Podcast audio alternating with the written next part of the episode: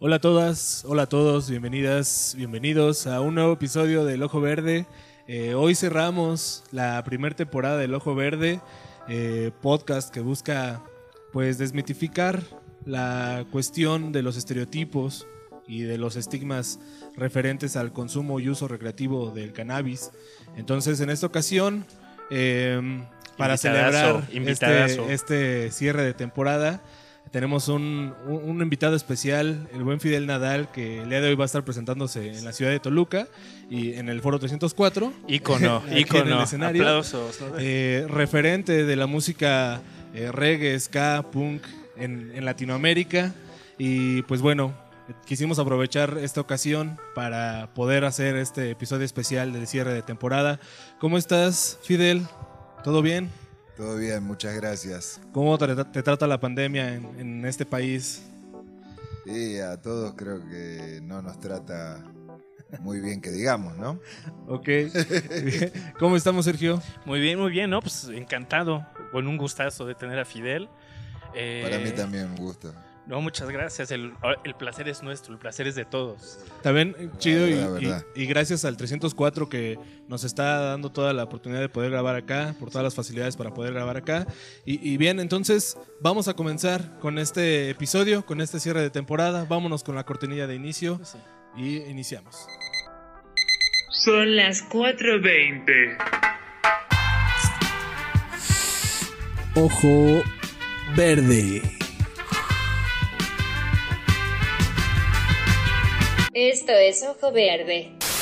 Bien, pues ya estamos de vuelta. Así de rápido. Ahí estuvo la, La la magia, cortina de, la de pura inicio, magia. la magia de la postproducción.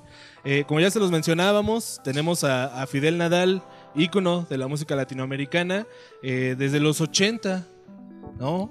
Haciendo, siendo un referente de la música latinoamericana. eh, tal vez las, las personas que nos estén escuchando y que nos estén viendo puedan dar con Fidel Nadal desde Todos tus muertos, ¿no? Por ahí de los 80. eh, ahora ya con una carrera como solista. Ahora presentando unas reversiones de, de dos sencillos que ya tienen eh, pues cierto tiempo, pero que ahora en estas reversiones pues le da un toque de frescura. Cuéntanos un poquito acerca de estas reversiones. Y te referís a Te robaste mi corazón con los con los Caligari Caligaris, exacto. y International Love 420 con Elegante. Así es, Ah. eh, una, una parte de cumbia, ¿no? International Love, eh, cumbia, ¿no? Y te robaste mi corazón ahora con los Caligaris. ¿Cómo ha sido esta, esta nueva manera de, de Este crear música? proceso. Este nuevo proceso, ¿cómo ha sido? Y muy lindo. Eh, canciones que son eh, clásicos, se podría decir. Sí, sí, como claro. International Love, Te robaste mi corazón, eh, reversionados eh, ahora eh, es, es, como vos dijiste, lo refresca el tema y le da, no sé si decir una nueva vida, porque la vida no, no, no, son eternas las canciones, ¿no? Pero nuevo... Un nuevo horizonte a estas... Y, Una nueva creación, ¿no? No sé. y- sí, sí, le da como un nuevo aire, ¿viste? Te da ganas de escuchar la nueva, te da ganas de escuchar la vieja. Sin mencionar el aporte, que es siempre una combinación con otro artista, ¿no? Exacto. Siempre cuando se, se mezclan, se cruzan los, los estilos, porque cada uno, por más que haga la misma música, lo va a hacer de una manera Sí, claro. personal. Entonces eh, eso siempre enriquece, siempre suma o, o multiplica, ¿no? Entonces en el caso de los Caligari, imagínate, es como que dos, dos potencias se, se chocan, se reúnen y de ahí sale, sale, no te digo una canción nueva porque la canción es la misma, pero sigue siendo la misma.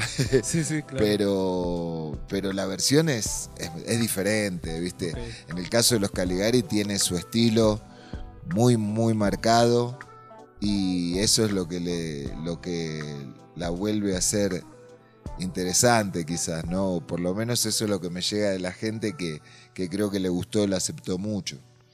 Y en el caso de Elegante, bueno, eh, en, el, en el aspecto de que también vos lo escuchás y, y International Love es un tema que conocido también, y, ah, pero él lo lleva a su, a su campo, a su estilo, y eso es lo, también lo que lo hace lindo, lo que lo hace bueno, lo que lo, lo enriquece, ¿no? Eh, también elegante, un artista eh, muy joven, con mucha personalidad, que hoy por hoy es el número uno en Argentina. Y, y la verdad que también cuando lo conocí fue como un, otra bocanada de aire fresco, ¿entendés? Porque entre tanta- tantas cosas Ok. que, que, que- que pasan y que hay, fue como, para mí, como alguien que me dijo, vení, Ok. vamos. Y- y podrías, cómo se dio esto? Y Esa para, y para mí, que Ah, tantos años, décadas Sí, claro. en esto, que venga, ¿entendés? La nueva generación te diga, dale, vamos, es como, uh. O sea, Eh, es te- como que no lo entenderías. Te, ¿se te aportó, entiende? le aportó al Fidel Uf, Nadal. Fue esta experiencia enriquecedora en cuanto Mucho, a revivir mucho. el, mucho. la- el aspecto te da creativo. mucha fuerza, sí, mucha fuerza también. Así que no, no sé eh, si, ¿Y- se puede entender. Exacto. ¿Y cómo fue esta experiencia de, de- de grabar con ellos? ¿Fue a la distancia? ¿Cómo fue este proceso creativo? ¿Tuviste que hacer un montón de trámites? Eh, con, con los Caligari sí, grabé a la distancia y recién nos encontramos en la ciudad de ellos, en, eh, que es Córdoba, Córdoba. en el, en el video. En cambio con Elegante no, ya estaba en Argentina, entonces eh, me fui a la casa y ahí empezamos a cranear todo y él hace muy rápido las, las cosas, entonces ahí mismo comimos una pizza y um, llegaron todos, estaban todos sus amigos, su familia y ahí mismo en la, en la pieza de él, en la habitación de él, ahí grabamos la, la canción. Justo, Perfecto. justo hablábamos de ese también, esos antecedentes, ¿no? De Fidel Nadal y de ahora estas bocanadas de aire de la nueva industria, de cómo es que se genera música, ¿no? Nueva. Eh, ¿cuál, ¿Cuál sería desde tu perspectiva el legado que, que, Fidel. le- que Fidel Nadal le deja a esta música o que le ha dejado a, esta- a la música latinoamericana? ¿Cuál sería el legado que, que podría decir Fidel Nadal? Yo dejé esto en la música latinoamericana. Y, y creo que, em, que sin querer dejé bastante, me parece, pero no soy yo el que va a decir eso, ¿no? Ok. Mm. Eso, eso ya está, digamos, pues catapultado, catapultado, perdón, por todos los años de experiencia y todos los años generando Sí, música y demás. Una Eh, trayectoria enorme. Y por ejemplo, eh, en, todo, en, toda, en toda tu obra, eh, digamos, a través de esta versión, ¿no? Este, Rastafari, eh, esta versión donde el amor es la base de- del entendimiento humano. Eh, ¿Cómo ve Fidel este, el- esta perspectiva de hablar de amor en un contexto tan desigual en el que nos hablan de diferencias raciales, diferencias económicas, diferencias de Sociales, cualquier tipo No, de- sí. que sucede en Latinoamérica y en muchas otras partes del mundo. ¿Cómo se habla con este amor? Bueno, eso es algo que es, es lo mismo desde, desde que empezó hasta ahora. Pueden ir variando un montón de cosas, pero en definitiva eh, es lo mismo. Si yo, mientras te escucho la pregunta, me pongo a pensar, eh, desde mi comienzo, desde mi primer letra hasta la última, Ajá. en realidad es lo mismo. Pero, claro, hay un montón de cosas que cambian. Eh, pero cuando yo empecé y mi primer letra, que era una letra totalmente de protesta, de crítica social, de, de- de revolución, re- reclamo, grito desaforado, eh, es eh, en lo que vos decís del amor, eh, es lo mismo. ¿Entendés? Porque vos decís, ah, pero Fidel, esa letra no habla de amor. No, pero lo que busca es el amor. Porque vos estás en- enmarcando un montón de cosas que Sí, sí, son aberrantes, que son malas, que, que la injusticia, la opresión, ¿sí o no? O sea, lo que, lo que hace el, el ADN de la, de la letra de protesta y social, ¿qué busca? Eh, Se está quejando porque ¿qué es lo que quiere? Y el amor la justicia, la, la- la- la- y un montón de cosas, ¿o no? Entonces, eh, eso, sigue siendo el mismo hilo conductor, ¿no? Eh, más allá de que en la música o en la letra, um, puede ser que vos hables durante 30 años, durante 40, 50 años de, la misma temática. Pero lo más probable es que hables de temáticas variadas, Ujú. ¿No? Sí, sí.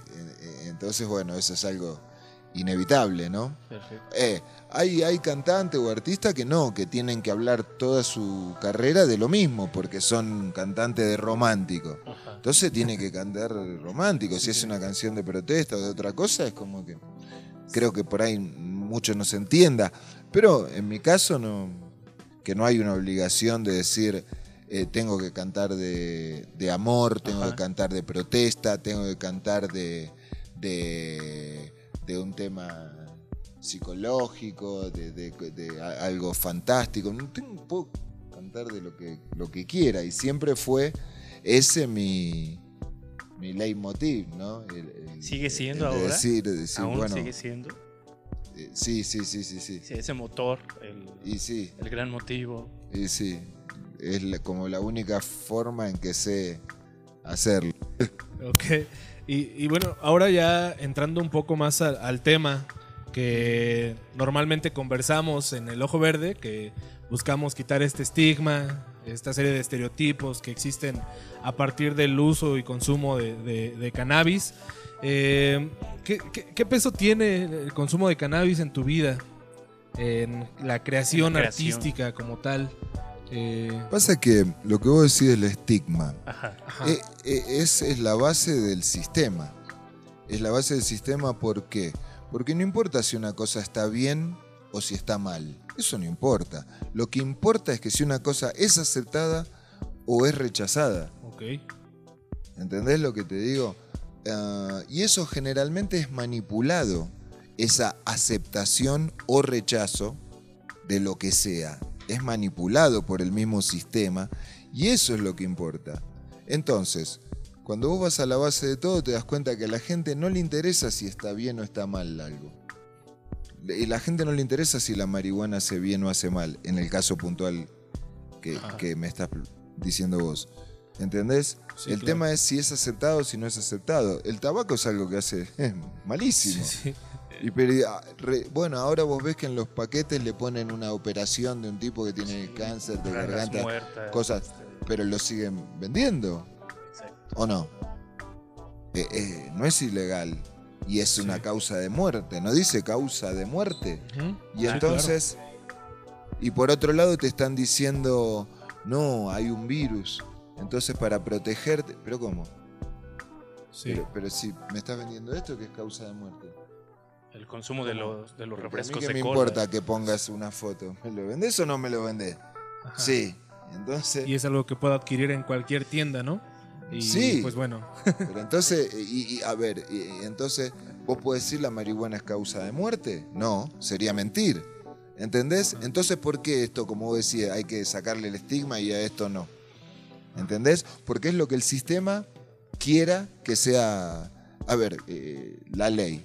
La ley no, una ley no, no es porque la ley está bien o está mal. La ley es por una fuerza que logró que se haga ley eso. Después, Sí, si sí, eso sí. está bien o está mal, eh, no, no está en la discusión. ¿Se entiende? de- dependerá de, ¿Eh? Una votación se puede votar algo que está mal. Sí. ¿Qué o no? Sí, sí. Y ¿Viste? ya, ya dependerá del no importa, juicio. no, Personal. importa eso, si está bien o está mal. Lo que importa es eh, si la fuerza que lo logró. La votación, ponele, bueno, la gente, vos decís, che, pero está mal. Se ve desde 100 kilómetros que está mal. Y pero 40 votaron que Que sí, sí. y 38 que no. Ok. Entonces, está bien. Y ya está. Exacto. Entonces, entonces por eso es el estigma de que vos hablás y todas las estupideces que tuvimos que escuchar durante todos estos años, que es la puerta de las drogas, que es la puerta del crimen, que de la locura, que hace mal, que hace bien, que son cosas inciertas. Y, y- y ¿O no? hay- no es hay- científico, eso no es, no es científico. Sí, claro. Te puede hacer mal o te puede hacer bien, pero como cualquier otra cosa. También Pero justo- bueno, no, e- eso sería después. um, O sea, entras como en un bosque que no paras más de, Sí. de- de hablar, ¿no?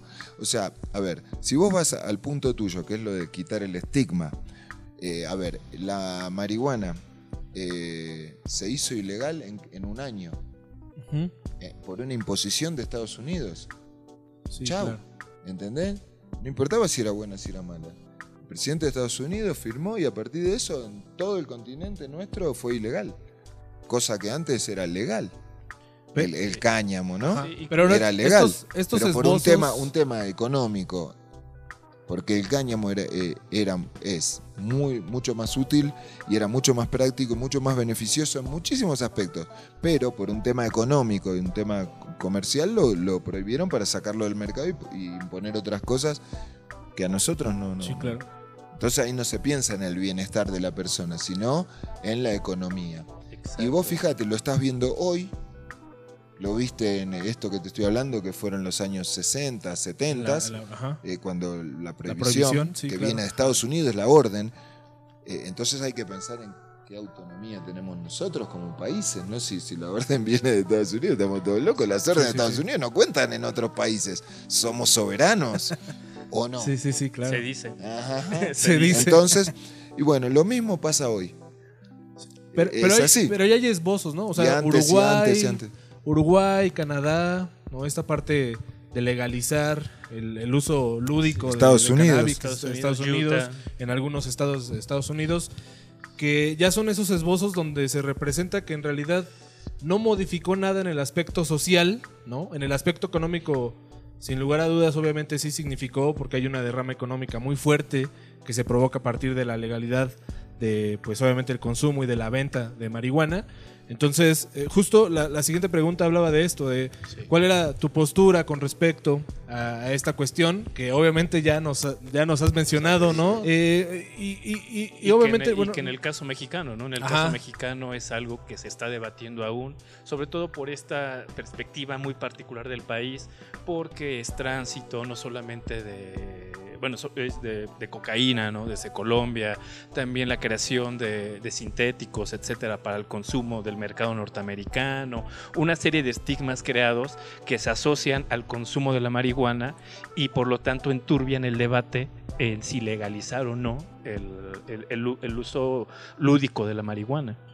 y, ¿Cuál, cuál sería tu, tu- tu postura, tu posición? ¿Es mejor legalizar? ¿Es mejor dejar que, que fluya? ¿Qué sería dejar que fluya? Pues que la propia sociedad a- a- adoptara esta, esta postura crítica, ¿no? como, lo- como lo has comentado, en el cual este, existen libertades y por lo tanto una conciencia sobre lo que se consume para bien o para mal. Eh, incluso mencionabas el, el cigarro, ¿no? El cigarro y las sustancias que contiene son más dañinas. Incluso un refresco de cola es más dañino, ¿no? Eh, eh, cantidades de azúcares, etcétera. Y entonces, ¿sería mejor legalizar el consumo de la marihuana o sería dejar que la sociedad... pienso que sería mejor legalizarlo, pienso yo. y bueno, ¿y cuáles consideras tú que serían esas ventajas con esta experiencia que tienes por el recorrido que has tenido en Latinoamérica, como con países como Uruguay? eh, bueno, poder utilizar sin problemas eh, todos sus beneficios. Eso creo que sería como un beneficio pues, tan- principal, fundamental, sí. Exacto. Eh, so- pero solamente una pregunta, ¿no? ¿Qué aconsejarías comer después de fumar? ¿Qué se te antoja a ti después de, de que fumas? Sí. Ay, bueno, depende. no sé, depende de, de- de lo que vos comas, de lo que hayas comido, de, ¿Y a ti de qué la hora más- que sea, no, no, no. sí, sabores no, no, dulces, no, no sé, claro, no, no sé de algo que, en que, particular? que- sí, que haya que comer. Eh, se me ocurren frutas, no sé por qué, cuando me preguntó se me ocurrió frutas, pero no sé por qué se me ocurrió, ¿no? No me, no me hagan caso, pero bueno, las frutas siempre son buenas, ¿no? Sí, y, claro. y- y qué- y qué recomendarías a todos aquella, aquellas personas que de alguna manera tienen sus primeros contactos con el uso del- de la marihuana para romper este estigma? ¿Qué les aconsejarías? No, creo que ese es un tema per- personal, ¿entendés? Eh, no, no podría decirte, a ver, eh, vos tendrías que ir a hacerlo o vos no tendrías que ir a hacerlo.